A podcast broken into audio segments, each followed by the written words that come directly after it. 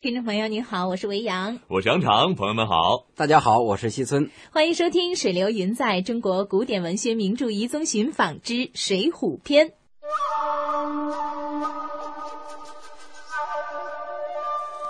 小伙子，这地方有八卦迷魂阵，你要想出去，你还出不去呢。那那怎么办呢？这样吧，就是前面的树林，你奔那儿去，那是奔北。进了树林之后，凡是有白杨树的地方，你就往前走，指定没错。你就这么走，你就能离开朱家庄。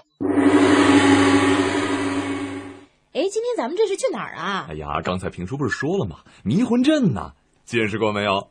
迷魂阵，我小时候好像倒是走过一种叫迷宫，这迷魂阵是不是和迷宫差不多呀？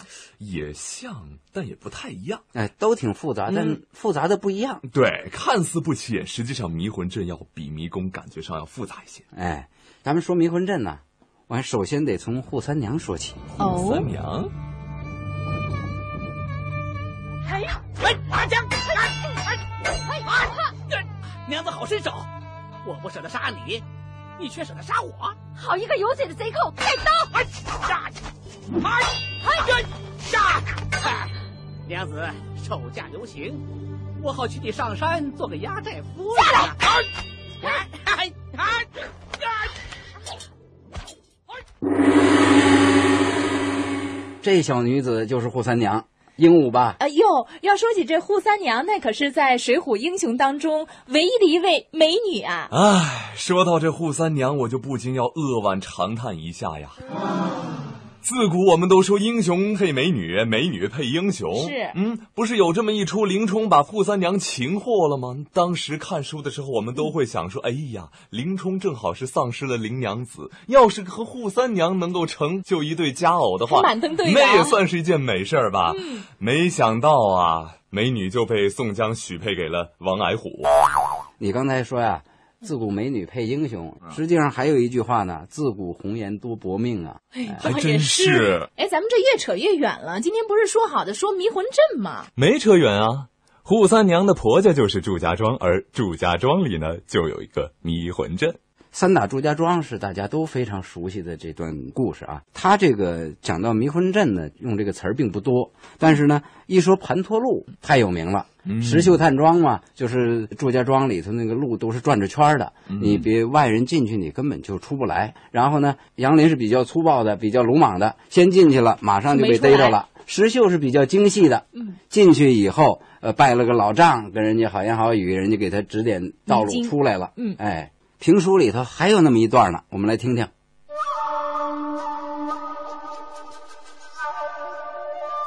单说石秀，挑着柴担瓢往前走，找这李家庄，心里记得清清楚楚的，结果怎么找也找不着了。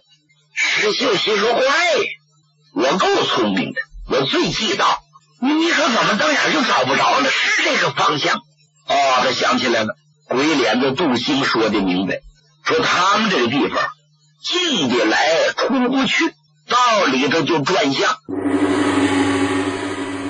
哎，这祝家庄的迷魂阵真有那么厉害吗？开玩笑，这迷魂阵可比我们之前看过那电影《潘神的迷宫》那个迷宫要复杂多了。嗯真的啊？啊，那在《水浒传》的祝家庄当中呢，宋公明三打祝家庄，两次遭遇大败，就是因为它的地形复杂多变。那么《水浒》第四十六回就有说到，石秀挑着柴先入去，行不到二十来里，只见路径曲折多杂，四下里弯环相似，树木丛密，难认路头。我们在这个阳谷的迷魂阵村呐、就发现了跟刚才我说的那一样的地形。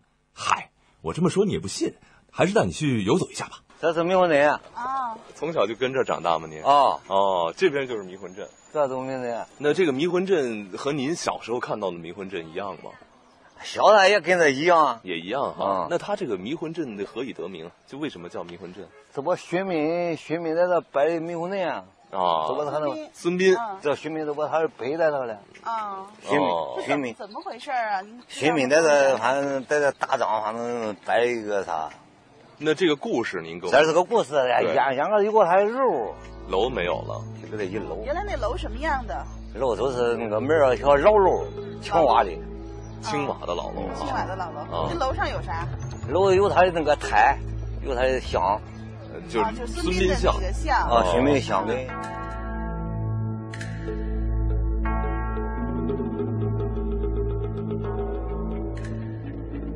这孙膑的遗迹啊，虽然我们现在只能看到一块后人树的石碑了，但是呢，这迷魂阵还是非常吸引人的，我们就不知不觉的又开始往里走了咱是湄公子人，啊你去到这个右渠道，上哪个右渠道哈？啊！到哪玩儿你就你就你就方向你就知不准了。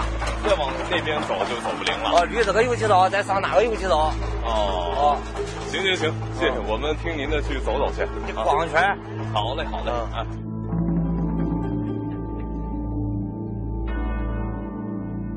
这个迷魂阵呢，呃，实际上是呃是两个村子，一个叫大迷魂阵，一个叫小迷魂阵，大小迷魂阵，或者叫呢呃前后迷魂阵。嗯他们都那儿挺迷糊的。哎，他们那儿挺有意思的是什么呢？当地有一句话叫“大迷不迷，小迷迷”，就是大迷魂阵的那个村庄啊，它那街道现在已经很规整了。啊，这个小迷魂阵呢还有，点反整倒清迷楚，哎啊，但是我们去的就是这个小迷魂阵，听着还蛮像绕口令啊的。哎。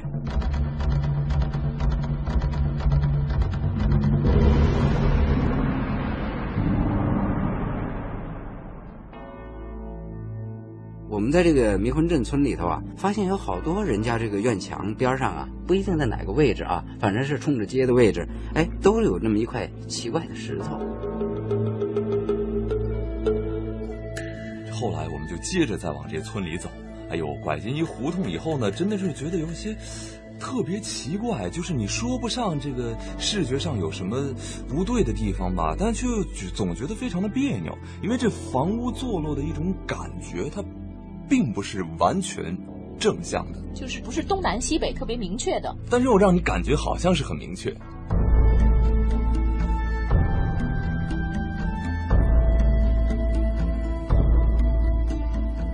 哎，你看这儿就还能看出遗迹来，哎有是吧一点儿你看这两个新修的房子，很明显的就是说正南正北的这个墙，啊但是它前面这个就有就有一点斜，对。哎，慢慢的这种斜的都给规划成直的，那就就没了。现在你还能看出点遗迹来，哎嗯就是说，让你觉得走在这里面吧，嗯呃，视觉上最起码感觉不是特别的通畅。而且你看对面那个房子，它跟这个方向，跟这两个咱们看着目前这个房子也不是，你看咱们眼前这这这五栋房子，它方位完全不一样，是，哎，就是它都偏差着，错落的放在一起，哎然后就给你一些视觉上的冲击。对而且它这个可能跟风水学什么都有一些关系。对对对。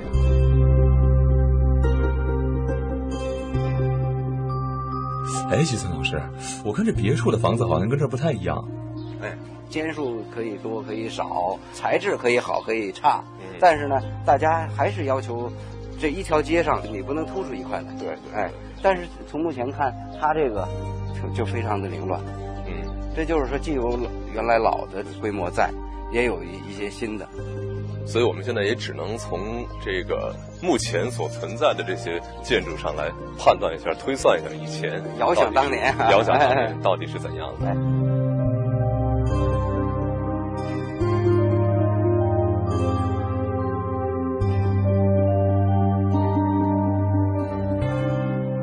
可可以说是六个宅院吧，六个宅院也对它它分别的往往往往这边错，错着错个四四五尺、三四尺、两三尺是吧？对也看出来，绝不是那个后从后边看是我还是觉平得的。就像是玩视觉游戏，就是哎让你看的不舒 服。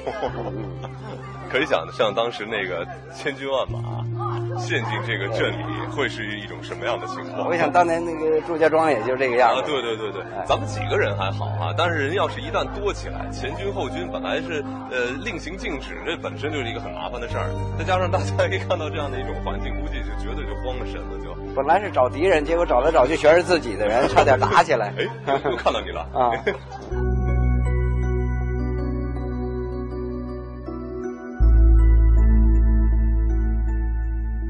但是现在啊，村里头呢有一条柏油马路，我们是把它作为这么一个坐呃标坐标。那么我们在那儿走的时候啊，有时候就感觉到这个马路啊，它是在我们的后方，但实际上它可能在我们的前方。有时候呢，我们猜测一下，感觉这条马路可能是在我们的呃前方吧，实际上它在我们后边了。啊就说这个方位感彻底是错位了。哎，反复了几次。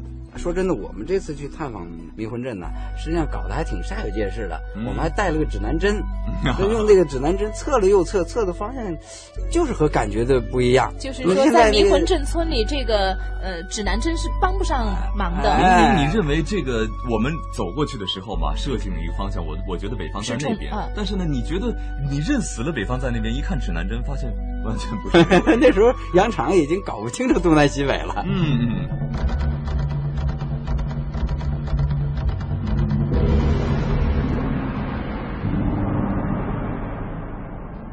哇，这里不是说迷魂的问题了，对，这儿能穿吗？这不是北吧？就往北。刚才那边是西，太阳在南边了，这是没路啊，明显这个。这肯定是从那底下走，底下走，了，又偏了，又又偏了偏了，又偏偏了些偏到右边点儿了。现在十一点，是这个太阳是十十一点的，快一点，一点太阳，对，又一点四十五、一点五十的感一觉。啊点对。所以刚才老乡说，沈阳军区的人拿着指南针进来都迷路。它这个不光是说在视觉上迷惑你，它实际上是在哎呦这个空间、时空上都把你迷惑了。对专雕多细致这个应该是啊这是老个老房子哎老房房子，哎，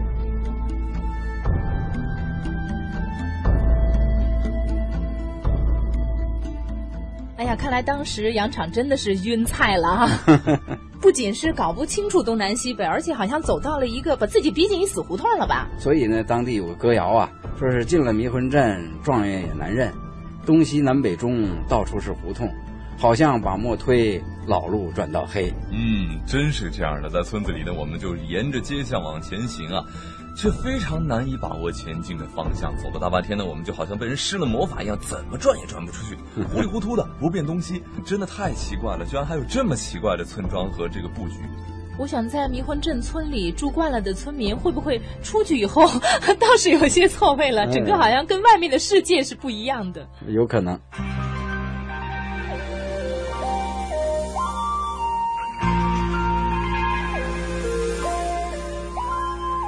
我反正认输了，咱们见着这条柏油路了，行吧？沿着柏油路回去吧。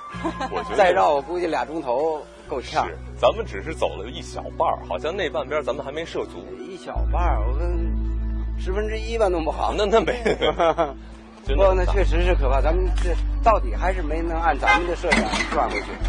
哎，得我们最后没办法，只是沿着公路走回去了，还没有按我们的设想说，按我们自己的设想兜回去，确实没兜回去。对，再兜的话没路了，关键是嗯你想兜回出去村了没有了。好，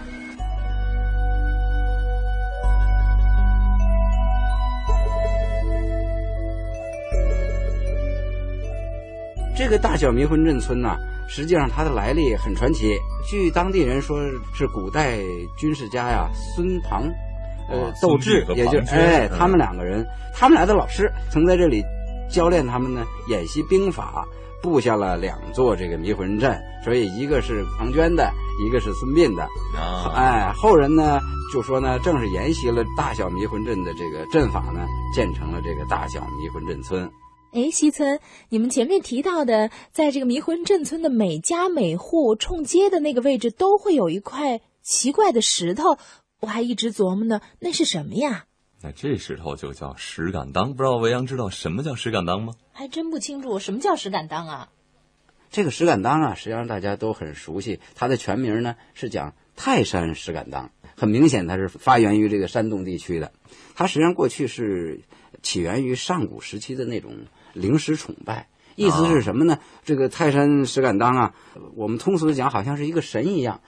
这个村民觉得我这个墙、我这个门、我这个院子有可能方位上啊要受到一些不利的影响，那我立这么一块石敢当，等于是他来替我抵挡这个灾祸，来驱除这个祸祟的。嗯，其实这个石敢当立在迷魂阵大大小小的房屋当中呢，无形当中也是给迷魂阵增添了一些神秘的色彩。哎，听上去这迷魂阵还真的是蛮复杂的、确啊，实复杂。要不当初宋江怎么打了三回呢？不过这扈三娘说来还真是一位仗义女子、啊。 他又想起来了，开玩笑，嗯那想当初她并没有嫁过门儿，听说婆家有难，那就挺身而出了。还看来是不容易。古时候的女子也不都是我们印象当中的那种含蓄呀、羞涩呀、大门不出二门不迈型的。嗯我觉得你们女孩子应该有这个体会吧，好像是姑娘一有了婆家，就实际心上就属于没结婚的时候就就经常偷偷基地本上投这个私房了浑。水已经泼出去啊，了。对，其实呢，我们都还能够看到啊，在这个中国古代这个，不管是演绎的故事也好呢，还是确有其人也好，像穆桂英啊、花木兰啊这样的女中豪杰还是层出不穷的。是啊，是啊。不过这扈三娘说实在的，得亏没嫁到祝家庄去。怎么讲啊？我觉得这三娘要真嫁到祝家庄，至少有三大不利呢。嗯，第一，第一，比如说，首先她要守寡了，因为嫁给祝彪，那祝彪死了。就变寡妇了，多哦可怜呐！那真唯是一的一年少位美守女寡啊啊，是啊。那这第二大不利，那就是碰不上酷哥林冲了。我觉得这一丈青和豹子头还是蛮登对的啊！而且如果他俩能结成姻缘的话，在《水浒》当中应该是大书特书的一笔。哎，典型的维扬式的思维啊，这可不见得啊。在《水浒》当中呢，林冲统共就跟扈三娘说过一句话，你知道什么话吗？啊，呜，那婆娘走哪里去？这不是一句好话啊。打仗的时候，对呀、嗯是为了救哦当时是为了救宋宋江江。嗯那个时候扈三娘正追着宋江连滚带爬呢，嗯，他看来俩们俩人不来还是电不，来电，没嗯电。哎，扈三娘啊，后来没办法嫁给这个王英，矮脚虎了，这是宋江大梅嘛，嗯，哎，这也实在是可惜，自己也委屈。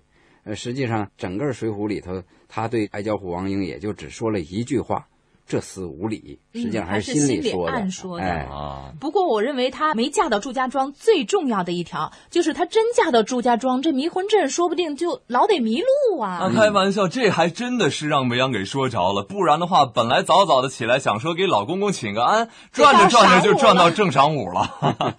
哎，我们还真的在迷魂阵遇到了一位老大娘，当年年轻的时候嫁过来时就迷了路了。哦，大娘，您今年多大岁数了？你说呀，我说，我看您得六十多吧七十，有吗？我的大儿子是五十我 九，大儿子都五十七了，那您怎么着也得七十。真健忘啊！那您这个，呃，嫁过来那得有六十多年了。啊、嗯，哎，那您那个刚做新媳妇儿的时候，在这个村子里头走，迷糊不迷糊啊？我那年哦上大坡赶回去了，也来着黑一坡花，来呀找亲戚呀来黑了，上哪去了？去那下来路上造船了，照那还一走走那还，哎，这个砖不是了，咱这又跑哪去了？这是。原来找他的也是在那路过来，哎呀，汽车，我说你别走了，找啥了？哎，我我又没迷了，说你上哪去了呢？我上明这了，我一下找这上这来了，还说这是早上，你奔这个路走吧。一去摸人 家，哎呀，这一辈子迷一回，哎呦，就迷迷了了俺这么一家里回也这些人 啊，我说咱回去就咱。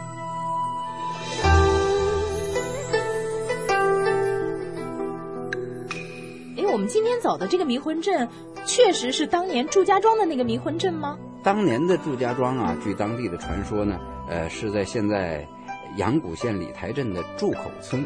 但是呢，呃，由于这个时代的变迁，祝口村它的村庄这个街道啊，已经跟我们在中原平原地区看差到不这些多了街道啊，很整齐、很划一兴的，许就没是什么当区地别人老走迷糊，所以就给他正过来呃了，，对，然后呢，呃，实际上反倒不如迷魂阵村真迷了。